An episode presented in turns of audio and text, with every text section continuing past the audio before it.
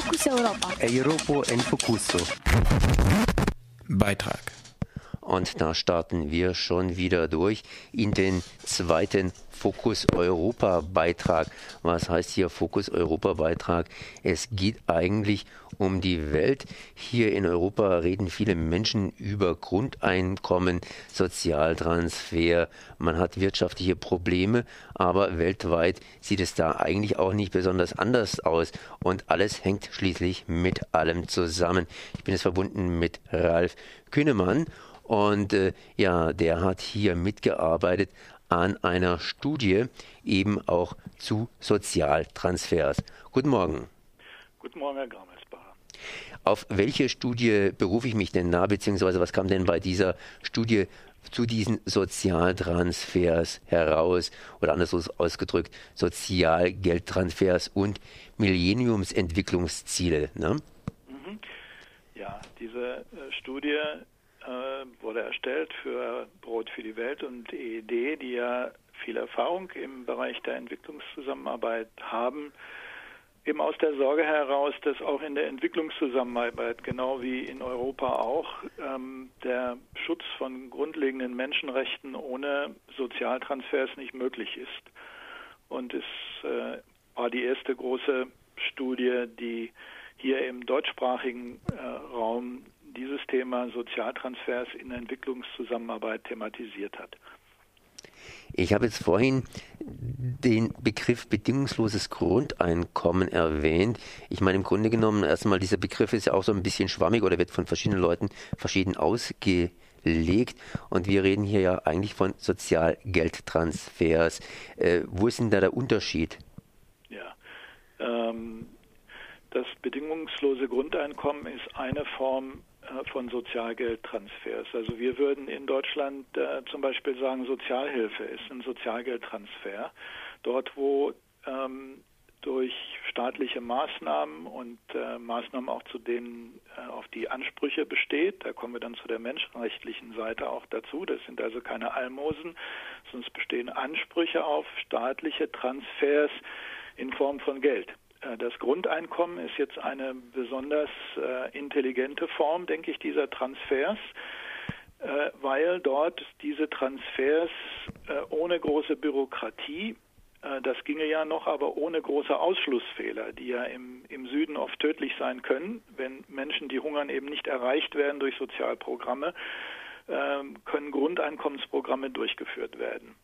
Also es ist eine, eine Form der äh, Sozialtransfers, die an alle einen bestimmten Betrag zahlt. Und wenn Sie zum Beispiel sehen, dass im ländlichen Afrika die Armut so prävalent ist, dass es eigentlich dann darum ginge, in den Dörfern die Handvoll Menschen herauszusuchen, die eigentlich für diese Sozialtransfers zu reich ist, in Anführungsstrichen, äh, dann sieht man, dass auch in der Entwicklungszusammenarbeit diese Debatte über das äh, bedingungslose Grundeinkommen äh, ihren Platz hat.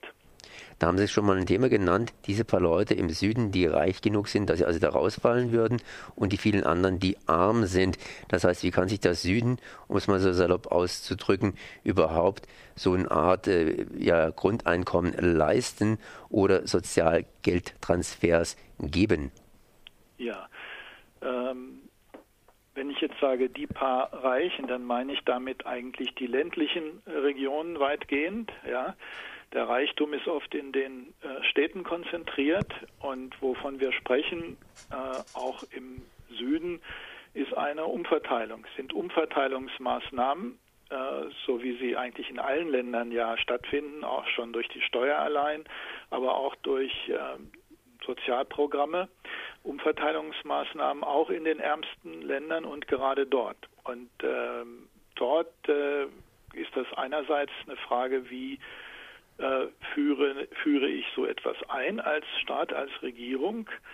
Äh, das ist auch eine Aufgabe der Entwicklungspolitik, äh, Regierungen dabei zu beraten, denn da gibt es ja zum Beispiel in OECD-Ländern ähm, reiche Erfahrung, wie solche Programme funktionieren. Ähm, und die andere Frage ist, wo kommt das Geld dafür her?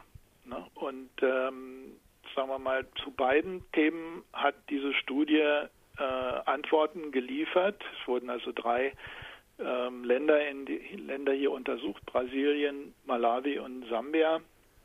In Sambia hat die deutsche Entwicklungszusammenarbeit ein Pilotprojekt durchgeführt. Da gibt es also spezielle deutsche Erfahrungen auch dazu mit dieser Art Projekten. Und ähm, im Grunde genommen, wenn man schaut, äh, was nötig ist an Umverteilung, äh, dann sind es lediglich eine Handvoll der ärmsten Länder Afrikas, auch nicht alle afrikanischen Länder, sondern nur eine Handvoll der ärmsten afrikanischen Länder, die wirklich internationale Geldtransfers bräuchten, um äh, zentrale ähm, Gesundheits- oder Nahrungsmittelprogramme durchzusetzen, umzusetzen. Ja, also man überschätzt meist die Mittel, äh, die dafür äh, von der internationalen Gemeinschaft nötig sind. Das hört sich erstmal gut an, beziehungsweise löst bei mir ein bisschen Verwunderung aus, denn hier in Europa tut man sich ja ziemlich schwer, zum Beispiel mit bedingungslosem Grundeinkommen. Übrigens heute wird ja auch hier ein kleiner Kongress dazu äh, veranstaltet, Europäische Bürgerinitiative zum bedingungslosen Grundeinkommen und genau das eben in Hannover diskutiert. Ja, ähm, ich denke, das sind äh, die Diskussionen, äh, geht beim Grundeinkommen ja auch noch um etwas anderes. Was ich jetzt angesprochen habe, ist eher so etwas wie ein Mindesteinkommen. Ja, in den afrikanischen Dörfern Menschen müssen ein Mindesteinkommen haben, um sich Nahrung kaufen zu können. Ja, äh, das heißt aber nicht, dass jetzt alle Menschen in diesen afrikanischen Regionen ein bedingungsloses Grundeinkommen beziehen. Ja, das sind zwei verschiedene Dinge. Beim Grundeinkommen äh, ist es ja so, dass die Zahlung an alle geht. Das heißt, wenn ich ein Land habe, wo ich einen relativ kleinen Bereich äh, von äh, armen Menschen habe, sagen wir mal 5 Prozent, 10 Prozent, 20 Prozent in diesem Bereich, äh, dann ähm, ist dieses Grundeinkommen, wird einerseits den Menschen ausgezahlt, andererseits durch Steuern aber wieder eingezogen. Ja? Während äh, in ähm, von daher ist also dieses Grundeinkommen etwas, sagen wir mal, die Diskussion, die wir hier in Europa führen, etwas andere als die Diskussion in Ländern, wo äh, die Armut wirklich durch die Bank geht. Ja. Also der Unterschied, glaube ich, wichtig an dieser Stelle ist nochmal zu sehen, das Grundeinkommen, das Wort Grund heißt eigentlich nicht Mindest, sondern das heißt für alle. Ja, also von daher ist auch dieses Bedingungs, das Wort bedingungsloses Grundeinkommen oder universelles Grundeinkommen eigentlich irgendwo doppelt gemoppelt. Grundeinkommen ist etwas, was jeder Mensch bekommt, auch die Reichen.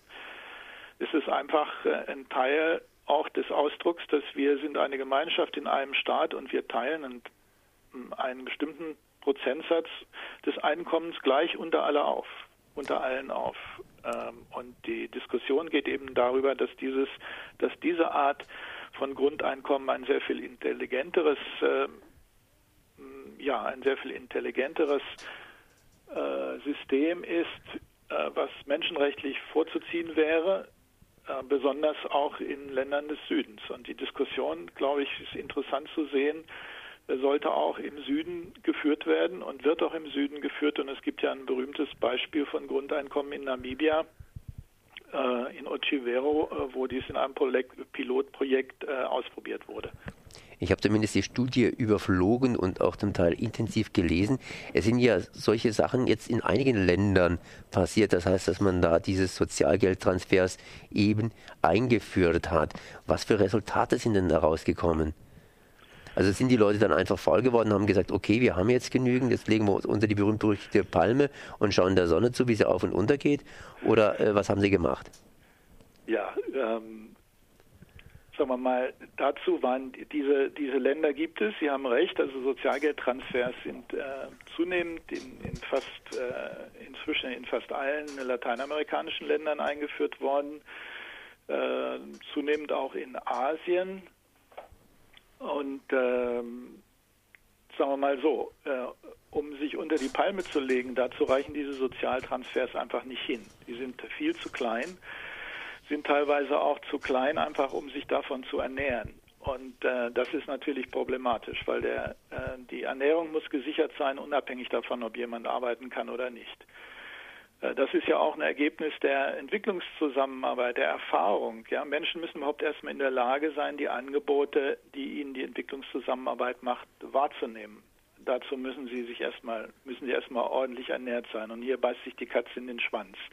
Weil ohne, äh, ohne ordentliche Ernährung kann man diese Programme nicht wahrnehmen und dann äh, ist auch die Hilfe zur Selbsthilfe, wie wir immer so schön sagen, lügen wir uns ein bisschen in die eigene Tasche, weil die Menschen sind, wenn sie geschwächt sind durch Armut und Krankheit, äh, kaum in der Lage, sich selbst zu helfen.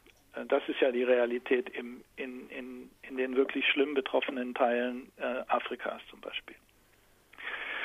Und ähm, ich denke, ähm, diese Erfahrungen sind alle sehr wichtig und diese Erfahrungen deuten eben auch darauf hin, dass äh, es wichtig ist, wie so ein Sozialgeldtransfer aufgebaut ist. Da gibt es bestimmte menschenrechtliche Kriterien, die äh, wir in dieser Studie dargestellt haben, die äh, auch mit den Zivilgesellschaften in den entsprechenden Ländern diskutiert worden sind. Äh, da gibt es viel Missbrauch, vor allen Dingen nicht von Seiten der Empfänger, sondern von Seiten der Geber äh, mit solchen Sozialgeldtransfers. Äh, wenn Sie zum Beispiel nicht, wenn man keine Beschwerdemöglichkeit hat, kann so ein Sozialgeldtransfer eben zum Gewinn, ja, nicht nur zum Gewinnen von Wahlen, das ging eher noch, aber vor allen Dingen auch zur letzten Endes zur Förderung eigener Parteigänger äh, missbraucht werden und so etwas. Von daher ist es ganz wichtig, dass so ein Sozialgeldtransfer als ein Recht verstanden wird in dem Land, was man auch äh, einklagen kann vor Gericht. Und äh, das ist also ein, wichtiger Aspekt dabei, diese menschenrechtliche Orientierung eines Sozialgeldtransfers. Das ist bei den Sozialgeldtransfers im Moment äh, nicht der Fall oder kaum der Fall ähm, ist es sogar so, dass, ähm, dass Menschen äh, von solchen Sozialgeldtransfers ausgeschlossen werden können, wenn sie bestimmte Bedingungen nicht erfüllen. Das haben wir auch als menschenrechtswidrig kritisiert. Also Bedingungen, die jetzt nicht mit ihrer äh, mit ihrer Lebens, sagen wir mal, mit ihrem Einkommen zu tun haben. Das ist ja bei allen sehr niedrig, sondern die äh, auf einem anderen Niveau angesiedelt sind. Jetzt, Jetzt aber, wie, wie, wie wurde dann tatsächlich darauf reagiert? Ich meine, einige Menschen scheinen in den Entwicklungsländern eben Geld zu bekommen, das sie dann einsetzen können für sich. Andere Menschen, die daneben wohnen, haben ein bisschen mehr Geld und kriegen halt eben nichts. Ähm, das ist, äh, das ist ein. Stichwort Sozialneid und so weiter. Wie, wie sieht ja, es denn da aus? Wie, wie lebt sich äh, unter den Bedingungen im Süden, einfach mal im Süden gesagt? Ja, genau. Also das ist natürlich unterschiedlich, aber die äh, sagen wir mal, die Erfahrung ist eigentlich äh, durchweg die, dass diese Sachen mit Sozialneid und so weiter viel weniger verbreitet sind als bei uns. Ja, das heißt, die Leute, die Reicheren in den äh, Dörfern sind also jetzt nicht böse, dass, äh, dass die Ärmeren da Geld bekommen und dass ihr, ihr relativer Status dadurch gewissermaßen angehoben wird, sondern im Gegenteil. Sie werden halt nicht mehr angebettelt. Ja? Und äh, das ist für die Reichen auch interessant und wichtig. Und äh, aber das, was Sie ansprechen, dieses, äh, dieses Thema, ähm, ja, äh, wenn ich da jetzt über ein bestimmtes Einkommen hinauskomme, dann falle ich ja raus aus diesem Programm. Das ist gerade einer der Punkte, warum ein äh, Grundeinkommen das äh, Programm der Wahl sein sollte. Übrigens auch bei uns, weil die sogenannte Armutsfalle damit wegfällt. Das heißt, Menschen können äh, erhalten weiterhin Transfers, auch wenn sie ähm, auch wenn sie jetzt was dazu verdienen. Und im Süden ist es ja so, dass Menschen durch diese Transfers äh, oft überhaupt erst in die Lage kommen, zu investieren in ihre Landwirtschaft oder eine Ziege zu kaufen oder ein paar Hühner oder so etwas.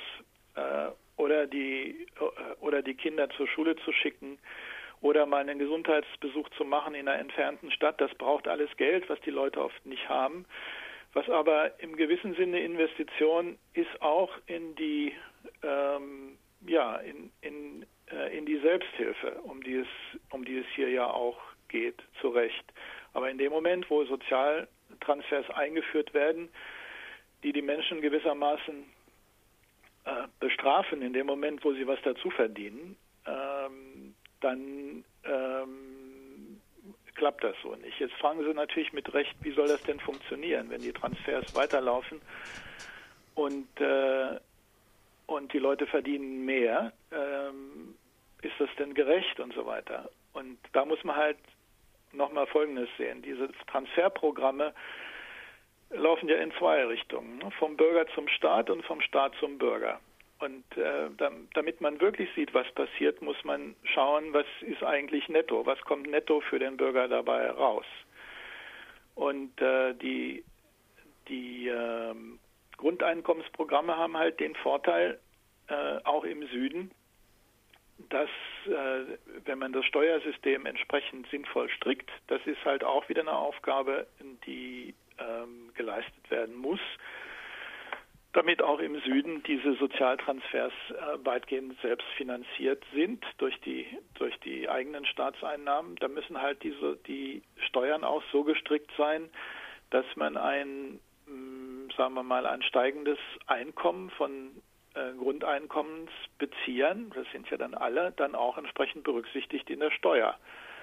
Äh, das heißt, der Grundeinkommen ohne Diskussion des Steuersystems ähm, macht keinen Sinn. Ja, macht keinen Sinn. Weder im Süden noch bei uns im sogenannten Norden. Ich würde mal sagen, das war's. Oder wollten Sie noch was zu sagen? Ja, vielleicht zum Abschluss noch mal kurz. Äh, der Weg zum Grundeinkommen äh, ist ein Weg, der über einzelne Schritte führt. Und von daher sollten wir in Deutschland äh, aufmerksam sein, wie sich Sozialgeldtransferprogramme im Süden und auch durch die unsere eigenen ähm, Programme des Ministeriums für wirtschaftliche Zusammenarbeit entwickeln und schauen, dass das in die richtige Richtung geht. Das war Ralf Kühnemann, Verfasser und Mitverfasser der Studie Sozialgeldtransfers und Millenniumsentwicklungsziele, eine menschenrechtliche Betrachtung. Ich danke mal für dieses Gespräch. Danke, Herr Gamesbecher. Fokus Europa. Europa en Focuso. Beitrag